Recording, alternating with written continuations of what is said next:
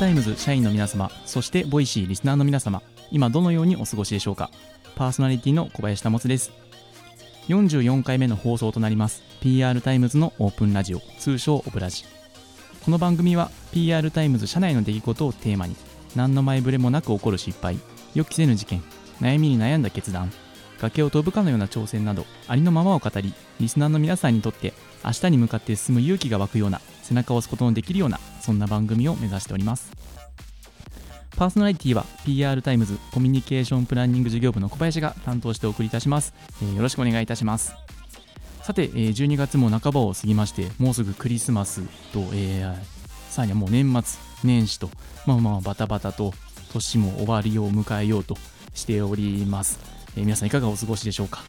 でちょっと今回この枠ではですねあのインフォメーション的にお知らせできればと思うんですが最近あの当社 PR タイムズの方でですねあのテレビ東京ビジネスオンデマンドさんとあの、まあ、連携をしたという発表をさせていただきましてあの、まあ、このテレビ東京ビジネスオンデマンドはあのテレビ東京の要はビジネス番組あのワールドビジネスサテライトとかカンブリア宮殿だったりとか、えー、そういったまあ経済番組を動画で配信するサービスなんですがそことですねえー、当社 PR タイムズの方であの企業のプレスイベントなどを、撮影して配信する PR タイムズ TV というサービスがあるんですがそこの映像があのテレビ東京ビジネスオンデマンドさんでも配信がされるようになりました。なのでこれによってですねあのさらに私たち PR タイムズ TV からの動画配信で、まあ、より多くの人に見られる可能性はぐっと高まりましたしあのテレビ東京ビジネスオンデマンドさんの方もやっぱり多くの企業の情報をやっぱり集めたい。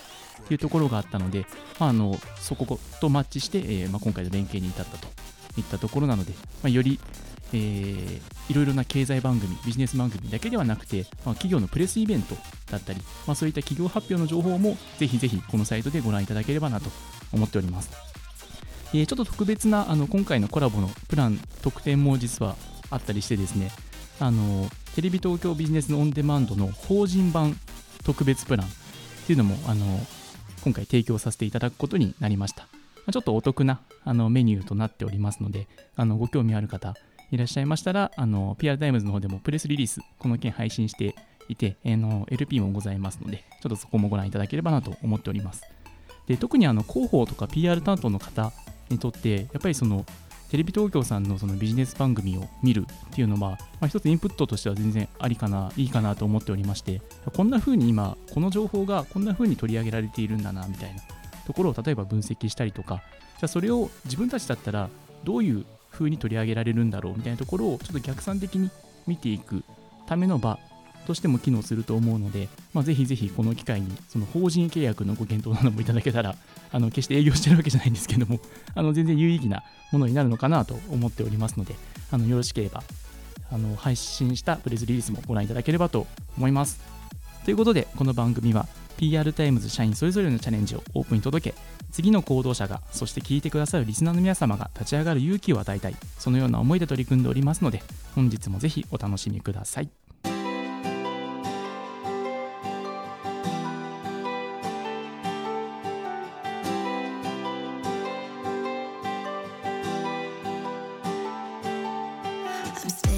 それでは本日のゲストを紹介いたしましょう。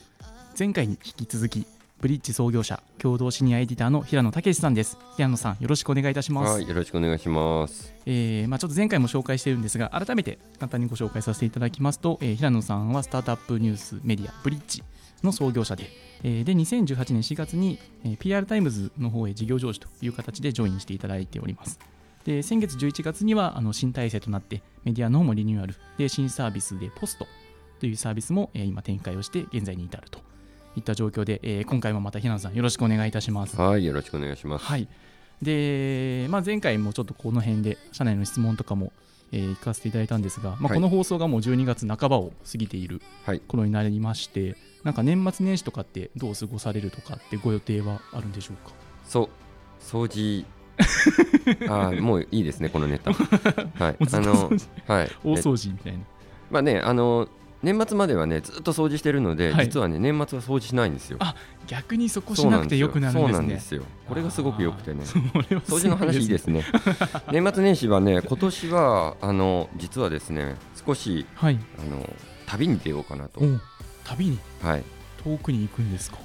とまあ、もう本当にこの5、6年ぐらいの間は、はい。あの年末年始とかっていう感覚が全くなくて、はい。まあ、事業がが大変でしたから、はい、うん。でもまあ今年去年、今年は少しだけあの時間的に、まあ、余裕があるわけではないんですけれども、はい。ちょっと気持ち的にあのリフレッシュしたいなとうん。いうのがあるので、えー少し旅に出ようかなとはい。思ってます。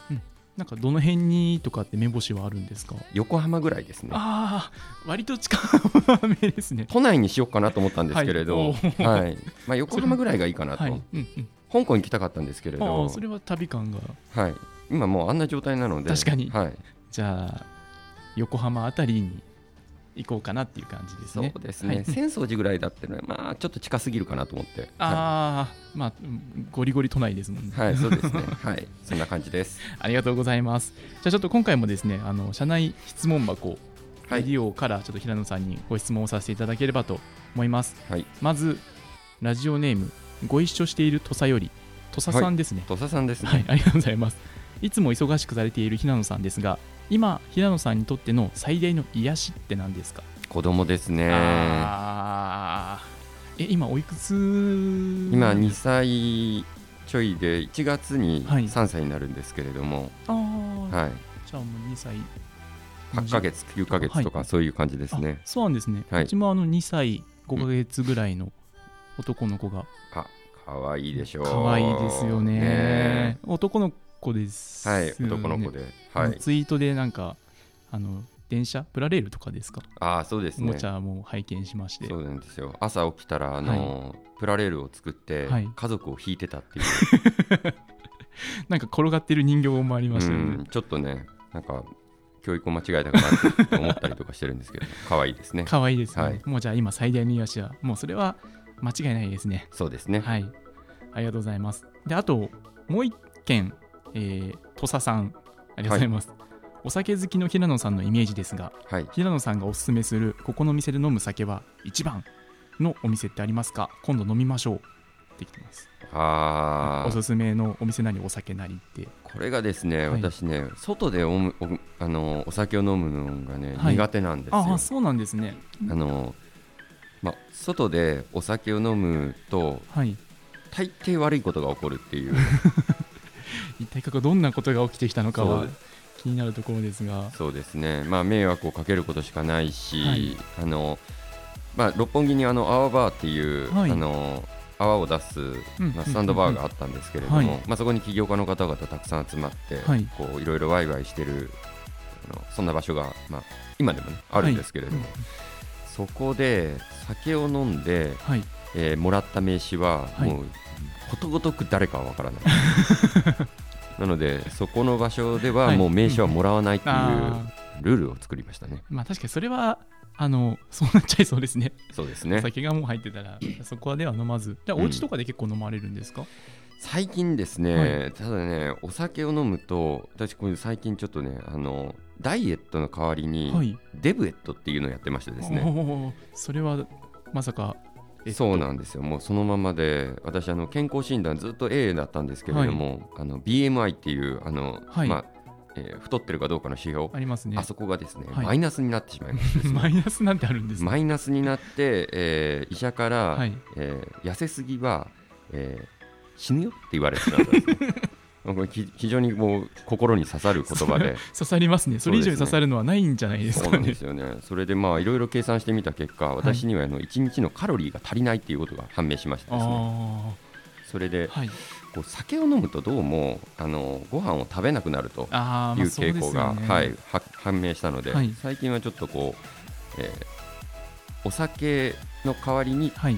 米を食べると。あちょっとそんな感じに変わってますね、あなるほど。じゃああれですね。平野さんとは米を食べに行く方が土佐さんはいいのかもしれないですかね。まあ、それはちょっとあんまりやりたくないあですね。それはそれであんまはい。り、変じゃないですか。ご飯だけ食べに行くってね。まあ確かに。じゃあ今そんな状況なんですね。あまり飲まずお米。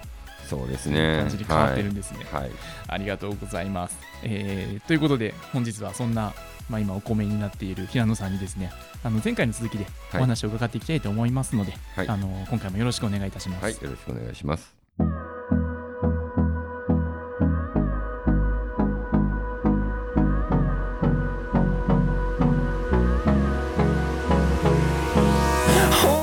それでは、えー、本日のゲスト平野さんに前回の続きから伺っていきたいと思うんですが、はい、えー、まあ、前回はその平野さん自身の起業としてのお話からやっぱりまあもうずっとしんどいとか辞めたい。でももちろん辞められないっていうはいところもある中であの1年半くらい前ですね PR タイムズにこう事業譲渡に、はい。まあ、至るといったところがあったんですけれども、はい。まあそこのまずあの、まあ、経緯なのかその事業事業をこう渡す決断はい。をしたこの背景をやっぱり知りたいなとはい。思いまして教えてもらえますか？まあ、PR タイムズさんとはあのお付き合いとは本当に2015年とか4年とかぐらいかな、はい。まあ、あの本当に創業して、えーすぐぐらいのところで、はい。い、あのいわゆる、えー PR タイムズのその、えープレスリリースはい。の配信を、まあ、サイトの方にしませんかというはい。ご提案をいただいて、はい。でそこからのお付き合いだったんですね。うん。でずっとこう配信っていう形だけの,、はい。あの提携の、うん。まあ、お付き合いはあったんですけれども、はい。そんなにまあ頻繁には会うことはなかったんですね。はい。それが、まあ、ある時、はい。あの私たちの方でまあ増資をするあの、タイミングになって、はい。それがまあそれが2016年かな、そこでまず、まあ、真っ先にまあ相談に行ったのが、はい。まあ、山口さんだったと。はい。で譲渡事業自体その自分たちがどういうふうにしていくのかそのはい。先ほども、あ前回の時もお話ししましたけれど私たちやっぱり広告モデルっていうのはなかなかこうこのニッチなメディアではあの成立しませんから、はい。何らかそのビジネスモデルを新しく考えなきゃいけないと、うん。うん。でやっぱり一番参考になったのが、はい。PR タイムズのモデルだったんですね。はい。うん。PR タイムズっていうのはプレスリリースを配信してそれでまああお客様からこうお金をいただくそういう、まあ課金のモデルを取ってるわけですけれども、はい。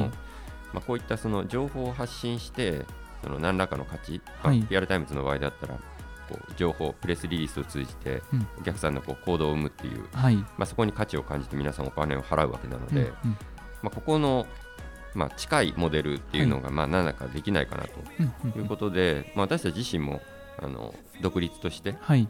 えーお客さんが、えー自分たちで情報を発信できるようなシステムっていうのをまあ作ってたんですね、はい。うん。うん。まあ、けれどもなかなかうまくいかず、うんで、まあ、横を見たら PR タイムズさんめちゃめちゃまあ伸びてるわけですよ。であれば、まあ、一緒にやった方がいいよね、まうん。あ、それが大まかな流れですね、はい。うんうん。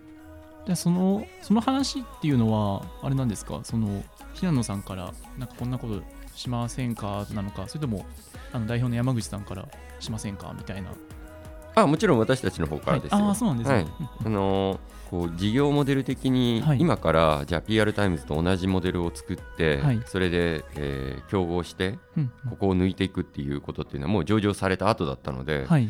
まあなかなかあー時間もかかるし、うんえー難しいだろうねと、はい。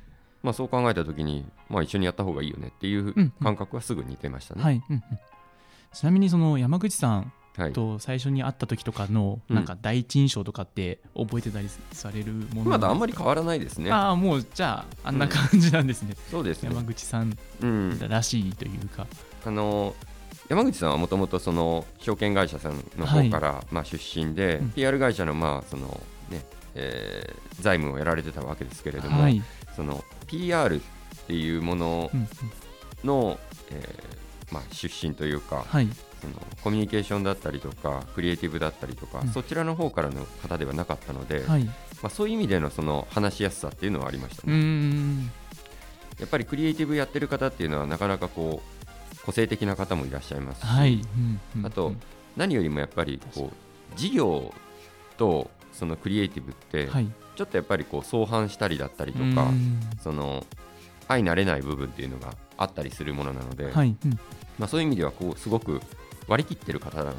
はい、そういう印象はすごくありました。そのビジネス視点での話がやっぱりできたっていう感じなんですかね。私はやっぱりそういう意味ではそのクリエイティブその自分たちでその記事を作ってっていうことに少しこうこだわりがはい、強かったので、うん。まあ、その意味でもやっぱ事業を伸ばしきれなかったなっていう反省のあの部分もねやっぱりあって、うんうんうん。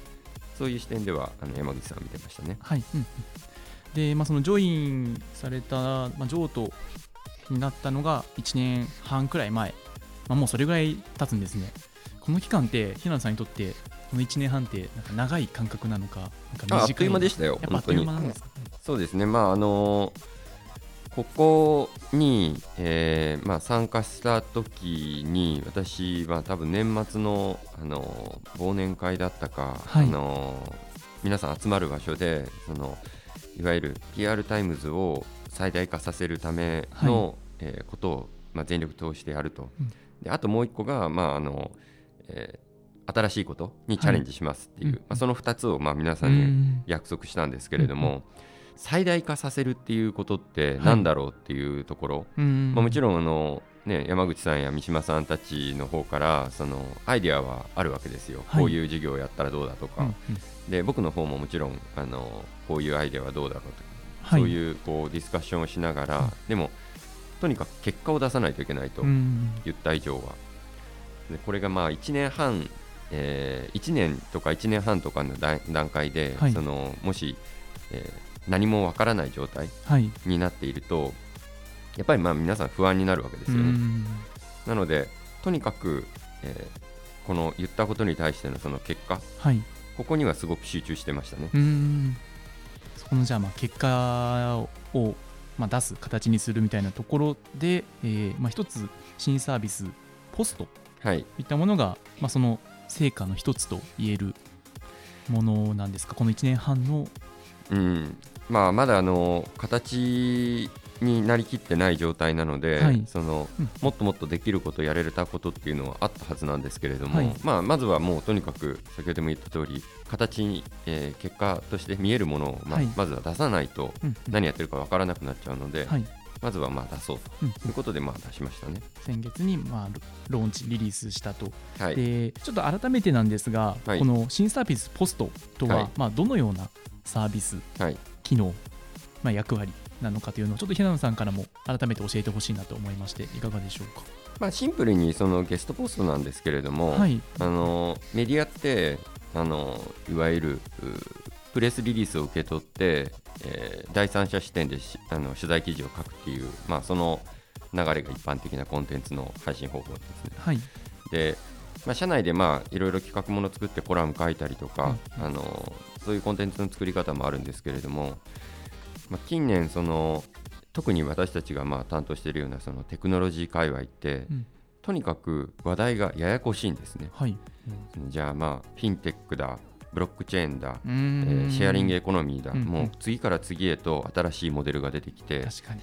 でその中でじゃあ先日も、まあ、じゃあ量子コンピューターが出ましたと。はい、じゃあこれで何が、ができるんですかうん。って言われてもパッとわからない。はい、うんうん。でこういうものがこれから先さらに増えてくるんですよ。はい、うんうん。でその中でじゃあメディアの側がその第三者視点を使ってそれを的確にその読み解いてはい、えー答える力っていうのは、うん。もうどんどんどんどんやっぱり限定的になってくると、はい、うん。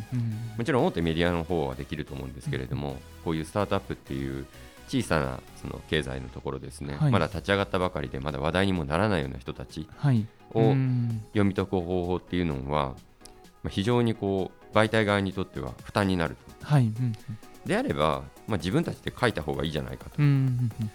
本来的にはその自分たちで書くっていうのはそのいわゆる広告はい、一二章視点のその情報発信っていうのは広告宣伝っていうものがあるんですけれども、はい、まあ、それとは違って、うんその一定の、まあ、責任感というか、はい。責任を持った上で情報を出すっていう、うんうん。そういう手法ですね、うんまあ、ここにちょっとチャレンジしてみないかなと。はい、うん。それがまあざっというポストの考え方ですはい、ねうん。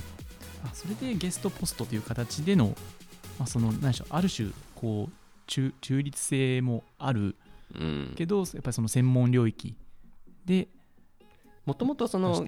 もともと機構とかゲストポストって、はい、そのまあ記名で自分たちの名前を出して書くわけなので、はい、そのまあ、変なこと書けないわけですよ。確かに。であの方法はそのもうちょっと、えー新しく再開発してもいいって思ってる人たちは結構いてて、はい、うん。まあ、それがあのブログメディアだったりとか、はい、そのうん。最近でいうそういう、えー CMS ですね。はい、うんうん。のところにまあ投稿する方々い。わはい、ゆる自分たちのストーリーを投稿するような流れっていうのにまあつながってるんですけれうんども、うんうん。まあ、これをもう少しそのメディアの方としても、えーうまく取り入れられないかなとはいそういうふうに考えた仕組みですね。ありがとうございます。で、そのポスト自体は、こう、まあ、この1年半で、なんかいつぐらいからここれでいこうみたいな、そのなんかアイディアなのか、はい、着想みたいのって、なんかいつぐらいから得られたのかなっていうのも。そうですね、はいえっと、1年半前のその4月のあたりで、まあ、キックオフして、はいそれでまあ最初のタイミングではその人材のマッチング、はい。PR 人材マッチングさせましょうとか、うんまあ、とにかくその、えー企業がその PR、パブリックリレーションズを取り扱うにあたって、はいそのまあ、やっぱりまあメディア中心なんですよ。はい。プレスリリースを書いてメディアに載せましょうという、まあ、そこのところからもう少しその自分たちでその情報を発信する。行動を作り出すっていうところにシフトできないかなっていう、はいそういう視点でいろいろサービスを考えました、うんうんただまあ最初の半年間は本当に暗中模索の状態で、はい。えーまあほとんど全部ボツですね、はい。まあ、やってみたはいいけれど机上の空論で終わったりとか。あと、まあ、これ儲かんのっていう話もはいやっぱり出ますし。で、えー一番最初、ポストっていう企画をやった時は、はいえーまあ、オンライン記者発表会みたいな、まあ、そういうメディアの人たちを集めるような、そういうコミュニティを作ろうみたいな、まはい。あ、そんな形で企画は進んだんですけれども、まあ、メディアの側にしてみたら、別にそんななんか、ね、他の競合媒体と一緒に集まる理由はあんまりないわけなので。まあ、ここもまあ、えー立ち消えというか、はい。うんうん。終わってしまって、うん12月ぐらいですかね、昨年の、はい。ちょうど1年前ぐらい、前ですね。はい、そこのタイミングで、えーちょっと潮目が変わって、はい。うん。あの私自身が、うんもう一回その PR のことをしっかり勉強しようと。はい。うん。いうことで、まあ、社内の皆さんにもあのインタビューさせてもらったりとか、うん。そういう形で自分自身がそのパブリックリレーションズって何なんだろうなっていうことを、はい。まあ、学んだっていうのが結構転機でしたね。うんうん確かに社内でもすごいヒアリングとかされてましたもんね。PR とかそう、の現場の話とかうん。も吸い上げつつ、頭の中ではやっぱり、えービジネスをどう作るかっていうことが、まあはい。全てになっていたので、うん。ちょっと視点がやっぱり偏っていたりとか、はい。うんそういう部分があったので、はい。もう今一度その情報収集をもう一回やろううんということで、まあ、PR の勉強をして、うん。でそこから、えー起業家向けのあのいわゆる PR 勉強会ですね、はい。うん。スタートアップ PR っていうテーマで、えー勉強会をやったと。うんうん。で最終的にはまあ半年間ぐらいで、はい。えー400社ぐらい。参加400名ぐらいですかね、まあ、参加いただいて大体起業家の方だったり PR の方だったりとか、はい。そういう人たちだったんですけれども、うん。まあ、その中でこう知見を集めていくと、はい。彼彼女たちはまあ情報を出すっていうことの前に、はい。そもそも PR っていうもの自体どういうふうに取り扱ったらいいか、うん何をやったらいいかがわからないっていうことが結構分かってきて、はい。うんなのでまあ今私たちがやってることっていうのはそのもちろんコンテンツの投稿っていうアウトプットはあの最終的な結果としてはあるんですけれども、はいうんちょっと前のその PR に対してのその、えー戦略だったりとか、はい。戦術面、うん。そこの部分のサポートも、まあ、含めてやりましょうみたいなモデルには今なってますね。そうそう、その平野さんとしては、そのポストで、そのスタートアップの方たちに、例えば、こんな内容を発信してほしいとか、うん。そういったものってあるんですか？まあ、もうあのシンプルにここはね行動を生み出す情報を出してほしいっていうそれが、はい。まあ一番ですね。行動を生み出す情報。まあ、PR タイムズのラジオでこういうこと言ったらあれなんですけれども、その意味のないプレスリリースっていうのはやっぱり何の意味もないんですね。うんうんうん。誰に向けて打ってるのか、はい。何を期待しているのか、うんうん。そういうその先に発生するその行動がはい全くイメージできない情報っていうのは、うんその打っても無駄なんですよ。うん。でその打っても無駄な情報をメディアに持っていって、はい。じゃあこれを書いてくださいって言われても僕らも何していいか分からなくなるんですよ確かに。なので、やっぱりこうスタートアップって、えー限られた時間、限られたリソースの中で勝負をかけるので、うん無駄なことにはやっぱり時間を使ってほしくないなと。うんうん。でそれをまあ私たちは個別の取材のところでその各自にこうお話したりとか、はいアドバイスしたりとかっていうのうんうんをさせていただくこともあるんですけれども、はいまあ、もうちょっと仕組みの中でやれたらいいなっていうのはありますよね。うんうんじゃあそうするとこんな人になんかこんな行動を取ってほしいみたいのをもうすごくやっぱり考え抜くっていうことが結構大事なイメージなねんですまあ、あの目に見えた商品その例えばペットボトルのお茶だったりとか、はい。車だったりとか、うん。ああいったものっていうのはその従来的なその PR がすごく聞きやすい分野だと思うんですよ。はい。まあ、テレビで取り上げられればそのレストランに行きたくなるし、お茶が出れば何か新しいダイエットができるかもって言って買うわけですよ。はい。うんけれど多くの私たちがまあ取材している人たちっていうのはサービスなのではい。うん目に見えないんですね。こうやって、まあ、私も今こうやってポストのことを説明してますけれども、はい。今ポスト自体もその完成しているものではないので、はい。説明がやたらめったら長くなると。うん。でこの人何言ってるのかな？よくわかんないなっていうものがうん。やっぱりほとんどなんですよ。うん。であれば、まあ、きちんと大体ステークホルダーっていうのはその株主だったりとか、はい。パートナーの事業者だったりとか、はい。社員だったりとか、そういうその明確に自分たちが動かしたい人っていうのがいるわけなのではい。この方々へのうんラブレターみたいなものをうん。これをしっかり作って、うんうんうん。まあ、その中にはもちろんメディアもいるわけなのではい。私たちはこういうふうなあー動きを作りたいうん。こういうふうな社会を作りたいということをそのいわゆるストーリーテリングですね、はい物語として、まあ、提供するっていう方がうんうん今後の情報発信の中ではすごく重要になってくるんじゃないかなと。ありがとうございます。えっ、とまあそうなると、まあ、今その一つ形にはしたもののあのまだ未完成みたいな表現もポストされてましたが、はいその今後ってどんなところを目指していくのかっていうのは、は何か今い教えてもらえるものってあるんでしょうか？まあ、あのあるべき世界っていうのは、はい。あのメディアを介さずとももう自分たちでその情報を出していろんな動きを作れるっていう、はい。そういう世界なので、それはあのプレスリリースっていう方法もあるし、はい。今回みたいなポストのストーリーっていう方法もあるし、うんうん。いろんな方法があると思うんですね、はい。その世界を作るためにやれることを全部やるっていう。うんうんそんな感じですね。うん、じゃあそれを叶えるためにポポストはまた形を変えていくかもっていう。そう。ですね、まあ、サービスっていうか別にシステムもないし、はい。あのまだあの検証段階のはい。域はあの出してませんから、うんまあ、今参加してくれてる数十社の方々とはい。一緒に、えーまあ、この、えーストーリーを出すことでの結果だったりとか、うんはい。あと、まあ、出す方法みたいな部分ですよね、うんうん。まあ、そういうものが仕組み化できれば、はい。あのいいかなっていうのは直近はありますけれども、うんもうちょっと先のその世界の方がやっぱり重要ですね。ありがとうございます。じゃあ最後にはい、まあ、これが年末なのであの2020年はこう平野さんにとってこうどんな年にしたいとかそういうものがあれば最後教えてください。まあプロジェクト自体やっぱりあの参加したタイミングで3年っていう時間をあの決めているんですね。はい。で来年が、まあ、ある意味、まあ、最終し最終年うんうん。になるし、はい。あとまあ2020年っていうのは次の2030年に向けての10年が始まる年なんですね。はい。うんうん。なのでこの新しいその情報発信の仕組み、はい。えーまあ、ある意味皆さんの行動が変わるわけじゃないですか。はい。それをきちんと実現できる、うん。まあ、土台作りですねうん、これをまあやってやっていきたいなというのは思いますね。はい。ありがとうございます。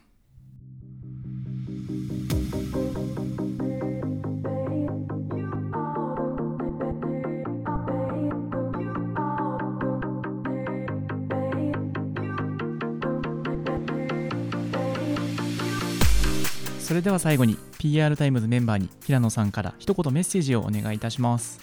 はい、どうもありがとうございました。えーまあ、本当1年半前に参加した時のタイミングで、えー皆さんにその約束した PR タイムズの事業の最大化と新しいことへのチャレンジっていうものもうこれは本当にずっと今も変わらず、まあ、頭の中に置きながら事業を進めてます。でただまあふ普段はあんまりこう社内でこうお会いしたりとかっていうことがないので、まあ、時折、えー月例会だったりとかあ何かの機会のタイミングで、まあ、皆さんに事業の進捗だったりとか、えー次の展開だったりとかいろんなことをまあ共有できればなと思ってます。ということで、はい、また引き続きよろしくお願いいたします。ありがとうございました。えーということで、本日はブリッジ創業者、共同シニアエディターの平野武さんをお迎えしてお送りいたしました。平野さん、2週にわたりありがとうございました。はい、ありがとうございました。そろそろ終わりの時間が近づいてまいりました。第44回 PR タイムズのオープンラジオ、通称プラジ、いかがでしたでしょうか？えー前回に引き続きですね、あの今回も平野さんにお越しいただきまして、え2週にわたってお送りいたしました。えーもうもりもりなエピソードもいただきつつ、まあ、その事業譲渡だったり、その新サービスポストのまあ経緯だったり、っていうところも伺ったんですが、やっぱりその行動を生み出す情報をまあ発信していくっていうところは、やっぱりすごく大事なんだなっていうのを改めて、感じました。結局、何も起こらない情報発信をしても意味がない。でも、その出し手がない、その出し手がない人たちに向けて、まあ、こういったサービスが機能していくと、まあ、企業発信で行動とか、なんか社会にうねりを巻き起こせる機会があるというのはすごくいいなとも思いますし、こうやってなんか僕だともうスタートアップだけじゃないやっぱり話なのかなとも思っていて、特に広報、PR 周りの方々、やっぱりいろんなあらゆるステークホルダーとの関係性を作っていく上で、まあ、この発想って絶対関係を作る上では大事だなとは、え思う部分で、まあ、改めてこう勉強させていただいた2週間でした。で、まあ、なかなかこう社内であのあんまりお会いすることもなかったりしますが、ちょっと見かけた際には皆さんぜひぜひ、まあでもあんま米とかいかないですもんね。はい。まあ、その進捗なども追っかけつつ、あのすごく社内でも勉強させていただけるいい、もう、なんでしょう、機会ですし、そのブリッジを見ること自体も僕はすごく勉強だなとも思っているので、ちょっと皆さんもぜひぜひ見ていきながら、こう一緒にこう行動を生み出すようなこう仕組みとかを作っていける状況になれたらいいかなと思っておりますので、ちょっと今後もぜひ引き続きよろしくお願いします。えーそれでは次回もですね、またゲスト社員と共にお送りいたしますので、よろしくお願いいたします。また番組へのご意見ご感想もお待ちしております。社員の方は質問箱レディオへどんどんお寄せください。ボイシーリスナーの皆様、番組への要望やパーソナリティへのツッコミなど、どんなことでも構いませんので、コメント欄に一言でもいただけると嬉しいです。えーぜひフォローの方もよろしくお願いいたします。それでは、この番組が誰かにとっての明日も頑張ろうになりますように、次回またお会いしましょう。さようなら。